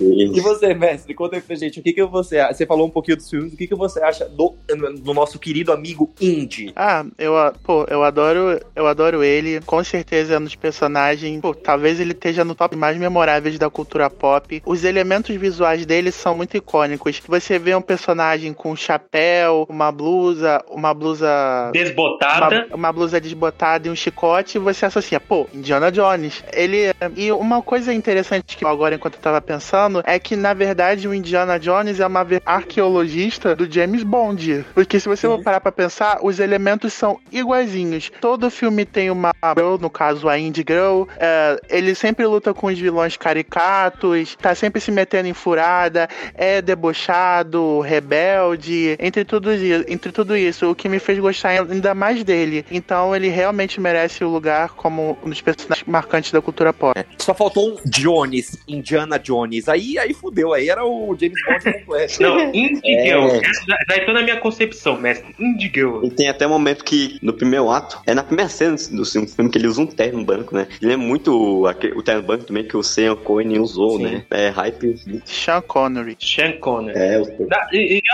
falando de 007, o, o, o Sean Connery, ele tá no terceiro filme como o pai do Indiana Jones. Que essa combinação ter mais perfeita. É, é mesmo. Olha. Não podia ser Exato. mais perfeita. A, ironia. A interação dos dois é muito boa. Não, é, essa foi que tem, tem cada bobão. Tem, tem a Kate Blanchett no quarto filme. Também tem o. Esqueci mais, mais. Sheila LaBeouf. É. E vocês têm mais uma coisa pra falar do Indiana Jones ou não? Ah, eu, eu, não, não. tudo que tinha pra falar a gente já, já rasgou elogios. Não sei se é. alguém tem mais algo a, a, dizer. Não. Bom, então vamos pro último personagem, né? Pra última parte desse, desse episódio, que, que sou eu, que eu vou trazer ele, meus amigos. Ele, o bigodudo mais bonito que eu conheço, o, o gordinho mais charmoso que eu conheço, é o maior, o, o, uhum. o mascote da maior franquia de jogos de todos os tempos, um mascote da Nintendo. Uhum. Ele, que todo jogo ele é enganado pela princesa, porque a, a princesa e o Bowser, não é possível, pô, todo ano ele é enganado pela princesa e pelo Bowser. Será que ele nunca se tocou? Ou seja, ele é meio burro também, né? Que alguma coisa acontece ele não percebe ali, que é ele mesmo, o Super Mario. E não é Mario Bros, tá? Porque Bros é a abreviação de Brothers, é Mario só. Ele é Super Mario. Super Mario, o maior herói Mario. do mundo. Famoso encanador. Famoso encanador que nunca consertou um cano, né? Ele só entra no cano, mas nunca consertou o cano. Porque quando tem um cano quebrado no jogo, ele não arruma. É. Esse Mario é mal folgado também. ele, ele, pula por cima, é, ele, ele foge disso. Mas o Mario, ele sempre teve uma coisa, desde pequeno, meu primeiro videogame foi o Nintendinho, então eu sempre achei o Mario muito carismático. O Mario, ele tem um grande rival ali da sua época, que é o Sonic e tal, mas aqui é Mario, Team Mario sempre, né? E o Mario, ele tem não só o personagem, mas tudo que cerca o Mario eu acho carismático, os inimigos dele, as tartarugas, aquelas plantas que cospem fogo, os Gumbas, que é tipo um cogumelo. Se você parar pra pensar, o Mario é um puta usuário de droga, porque ele come um cogumelo e cresce, mano, e na moral, porra é essa, né? Tipo, ele dá maus exemplos para crianças, mas assim, a perfeição está nas imperfeições, não é mesmo? Falou isso agora atrás. Ele é um gado. Ele é um gado, só que o Mario, ele tem, ele é baixinho, ele é gordinho, ele tem um chapéu. É, nos jogos mais recentes, ele tem uma voz tipo, It's me, Mario. Ele fala assim, se alguém já jogou jogos mais, mais recentes, ele, ele fala. Então, assim, eu acho que ele, o, o Mario, ele é a essência do é quando as pessoas falam assim, cara, quero jogar videogame. O Mario, ele é meio que um sinônimo do videogame para mim. É um personagem muito carismático que participa, né, que protagoniza jogos incríveis, os jogos mais importantes da história. E outra curiosidade aqui que Brucinho também é cultura, né? Chupa para quem não acha isso, mas vocês estão errados, que o Mario, a franquia do Mario, é, são os jogos mais vendidos de todos os tempos. Então, tudo que tem o nome Mario faz dinheiro, né? Mas eu queria saber de vocês, qual é a experiência de vocês com jogos e com os personagens, meus amigos lindos? Ah, eu conheci o Mario jogando no PS2. Ô, e... Mario, ô, cara, ô, assim, eu vou ser sincero. do PS2, o Mario é da Nintendo, mestre. Você jogando. Ô, ô, Bruce, eu não sei se você sabe, ah, mas. Eu troquei as bolas, desculpa. É, era um jogo do PC, na verdade. Ah, ah. E eu lembro que eu ficava muito porque sempre chegava numa fase e eu não conseguia passar dela. Era sempre numa fase em que eu tava pulando. Você lembra qual Mario que era? Não, não lembro. Eu lembro que era uma versão pra PC, cara. Eu lembro que chegava numa fase e eu não conseguia passar dela porque eu sempre caía numa porra de um abismo ou um bagulho assim. E eu ficava puto ah. porque eu perdia horas da minha vida jogando aquela porra e eu não tava. E, e eu fui, fui descobrindo um pouquinho mais sobre o Mario. Foi aí que eu entrei nesse mundo da Nintendo PlayStation e tudo mais. Mas eu guardo o Mario com um lugar especial no meu coração, porque eu gastei várias horas produtivas da minha jogando nesses joguinhos dele. O, mestre falando que ele tem uma fase difícil de passar no Mario, cara, quando eu joguei o Mario pela primeira vez, eu, eu quase não consegui passar na primeira, da primeira fase ainda. E a primeira vez que eu joguei ele foi no, foi no emulador de PS2. É, é tipo, compra, compra um DVD pirata que vem com mais de 100, 100, 100 jogos, né? Mil jogos, 100 jogos. Eu consegui jogar o Mario. Não sei se era o Super Mario Bros. um ou dois, mas eu lembro que era bem divertido até jogar. Passava horas jogando, tentando passar de fase. A primeira fase foi bem difícil para mim, não sei porquê. Eu acho que é porque eu sou ruim de jogo, mas é um personagem assim. O personagem, ele é icônico mesmo. Ele tem um visual característico. O que, que você acha do bigode dele, Evandro? Não dá pra... O bigode dele, cara, eu queria ter um bigode daquele, só que eu tenho um fiapinho de bigode, né? Eu queria ter aquele bigode grosso. Bigode grosso, velho. É, é, é, é, aquele bigode grosso é minha inspiração de cada dia. Quando eu cresci, quando eu tiver 30 anos, eu quero ter aquele bigode, né? Quer que meu bigode forme daquele jeito. Se não formar, eu vou ficar com, vou ficar com raiva da minha anatomia. Enfim, o, o, eu não sei muito o que falar do Mario, né? A não ser que ele é um personagem bem legal mesmo. Um personagem legal. Seus jogos, né? São clássicos. E é isso, né? Ah, e falando do, do Mario, esse é um personagem que até hoje nunca teve um filme. Eu quero que, eu quero que adaptem um filme dele. Teve, Teve sim, sim. e é horrível. Não, Teve não, sim. não, eu, é, eu falei que ele nunca teve um filme. Esse filme é absurdo de ruim. Deus me livre. Exatamente. Eu ia até pontuar que é a única coisa que não deu certo de Mario.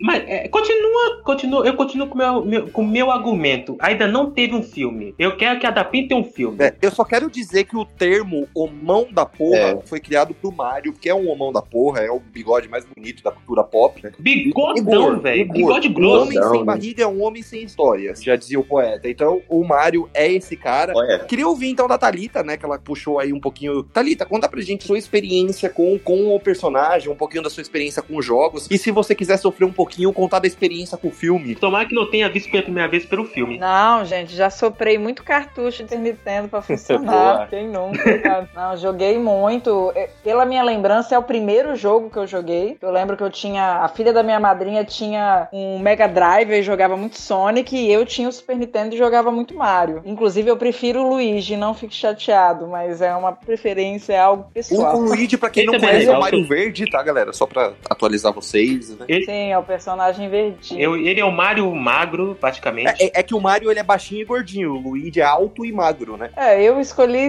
só porque eu prefiro verde mesmo, assim. Escolha aleatória. Fato É, é, mas que o é Mario é um, É é um personagem exótico, né? Como vocês bem falaram, a, a profissão, né? Um encanador, ele tem um estereótipo diferente, mas os jogos são extremamente viciantes. Tem uma formulazinha que funciona muito bem. E, e é até engraçado que ontem eu tava batendo um papo com um aluno, a gente tava falando sobre os jogos serem atemporais. Que jogos seriam atemporais? Aí ele até falou de Minecraft. Eu falei, querido, pra Minecraft ser atemporal, espera mais um- uns 10 anos aí a gente conversa. Que atemporal mesmo é Mario. Negócio lá da década de 80 e a gente fala hoje, a gente sabe, você sabe, a gente conhece Fato. Pra mostrar como que Mario é uma marca que ficou, trouxe. Gente, eu amava Mario Kart. Não sei vocês, mas era um, mas Mario Kart é um jogo que eu mesmo. jogava com meu irmão o dia inteiro. Você já perdeu muitas amizades jogando Mario Kart? Porque Mario Kart é um jogo assim, você não quer ter mais, você não quer mais ter sua amiga, seu amigo, joga Mario Kart que perde rapidinho a amizade. Eu, eu não tive esse problema porque eu jogava sozinho. Joga aquele casquinho de tartaruga pra virar o carrinho do colega. Puta, aquele casco azul do inferno. Mano, na- na- não inter... o quanto você pudesse jogar bem. Se a pessoa jogasse um casco azul, já era. Você Ou- podia ou falar no banana, né? Diz que ele te Aham. achava essa porra desse casco. Fato, mas eu adoro, eu acho, adoro o personagem. O filme pra mim é o único erro. Acho que inclusive foi tão traumático o erro do filme que gerou um trauma, né? Que não veio nenhum remake e acho que nem virá. Não, não- acho melhor deixar quieto, não mexer. Gente, mas não que é. existe filme, mas não existe filme. O filme ainda vai sair ainda pela, pela Illumination. Pa- É, parece tem que a. Nintendo fez uma filme. Parceria com um estúdio, eu não lembro qual, que vai sair um filme. A Illuminati. Illumination, né? Illumination. Um filme animado, não vai ser um filme live action. A Illumination. É um filme animado. Ah, Eu- tá, mas não, não, não vai ser tipo live action, não. Não, não. Não, não, vai ser animação. Animação. É, não, aí eu acho que aí a possibilidade de sair algo bom é mais fácil. A Illumination, pra quem não sabe, é a mesma produtora que fez Minions, o meu favorito. Esses filmes, entendeu? Isso, bem pontuado. João. É, aí seria legal trazer um jogo novo, né? Eu fico meio atrás com adaptações do Mario, porque o jogo do Mario tem uma trama que não faz muito sentido logicamente. Vocês entendem? Por Ah, isso que eu acho que é. é um, é um conceito difícil de adaptar. Mas ignora porque é divertido. É, vai ter que criar uma trama para o filme. né? Eu acho que, vai- que esse filme seguiria aquela trama, a princesa, a princesa Peach foi sequestrada pelo Bowser, ah, e de repente, a, eu acho que é Daisy, que tem, quando tem os jogos do Luigi, o Luigi não salva a Peach, ele salva a princesa Daisy, que eu, ela- eu acho que ela é irmã ou ela é prima, não me recordo da Peach. E o Luigi o Mario são irmãos, então eu imagino que aí eles têm que se- eh, ir passeando pelo, pelo mundo dos cogumelos, que é esse mesmo nome que tem, de tão drogado que o jogo é, né? Passeando pelo mundo dos cogumelos e, sei lá, de repente fazendo, fazendo tipo parcerias, entre aspas, você chega lá que ele tem aqueles Toads, que é aqueles cogumelinhos, sabe? Que tem, que é um que usa tipo um capacete branco e vermelho, sabe? Aham. dos jogos dos, do- dos primeiros jogos. Tem isso e de repente, e de repente com o Yoshi, né? Se for uma inspiração ali no Super Mario World, que a Thalita comentou, ou no próprio É. Mario Kart, que dava pra você jogar com o Yoshi. Então conta aí pra gente, Doug, o que, que você tem de, de experiência, de histórias com o personagem Mario e um pouquinho do jogo, se tem do filme também, né? Não sei. É, não, o filme eu não vi, não. Fez certo, não, não, não perde tempo não, nem precisa ver. Não veja não. O meu contato com o Mario foi quase, foi quase PC Começa. Eu, eu tinha um jogo no PC, no Kick Jogos, que, cara, é muito difícil mesmo de passar de fase. Pô, Ô Doug, na moral, na eu quero ver seu RG, depois que terminar Clique Jogos, eu jogava ele em 2002 Cara, na o internet. Clique, mas- mas o Clique Jogos existe faz tempo, velho. Até os dias atuais. Não, mas o Clique Jogos é uma coisa de velho, tio. É coisa da minha época, né? Nossa. Na, na eu, eu quero ver o RG do Doug depois dessa gravação, hein? O Doug tá mentindo idade pra gente. Ma- Mas eu já toda vez que eu venho pra casa da minha tia, que, cara, eu tinha um PC, né? Que eu, cara, eu, eu passava o dia todo no Kick Jogos ou no FIV jogando. Sério. Porque, pô, eu, eu, eu- eu- esse jogo mais é muito tinha, O plot twist desse episódio é que a gente acha que o Doug é um adolescente e termina o episódio com ele sendo um idoso. Nossa. Deve uma bosta. Ô, mas esse jogo é tão difícil mesmo que, que, que, que, que quando não, não é um, um, cara maluco tentando te atacar, é, um, é, um, é, um, é, é uma, uma bala vindo atrás de tu, é, o- é, é bicho saindo de cano, é muito. Caralho. E em maio, eu, eu também até hoje, que o meu primo que tem um Nintendo, eu, eu, eu jogo algumas vezes que eu ia pra casa dele, eu, eu jogo Mario Kart, que é muito, muito legal mesmo. É, é o Mario, né? E, e sinceramente, é- é- o povo quer rivalidade com o Mario Sonic, mas não existe. Mario é outro nível, desculpa Sonic, mas Mario é outro nível. Mas é outro nível melhor ou outro nível pior? Outro nível melhor, né, Lúcio? Oxi, as ideias do cabo.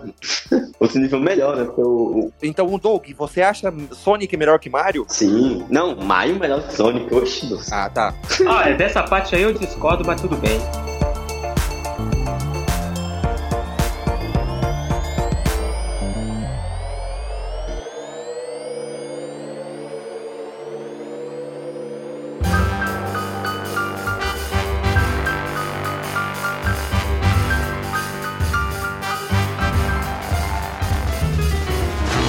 Pessoal, queria agradecer todos vocês que nos acompanham toda sexta-feira, semanalmente, todos os episódios. Sexta-feira que vem a gente retorna. Lembrando que também todo domingo às 14 a gente lança uma entrevista. Então, se você tá ouvindo a primeira vez, vai lá no Spotify, no Deezer, Apple Podcast, Google Podcast, na sua plataforma de streaming favorita e ouça nossos episódios anteriores e nossas entrevistas. Queria agradecer por todo o apoio. Lembrando, acessem o nosso site, comentem. A, gente- a plataforma de comentários é muito importante, né? www.forumnerd.com. Siga a gente no Twitter, arroba nerd underline fórum. Siga a gente no Instagram, arroba fórum nerd. E é isso, sexta que vem a gente volta com um novo episódio. Muito obrigado. Estive hoje com a Vasti, com o Doug, com o Mestre, com a Thalita. Espero que tenham gostado. E é isso, pessoal. Valeu, obrigado, falou e tchau, tchau. Falou, falou, tchau. falou.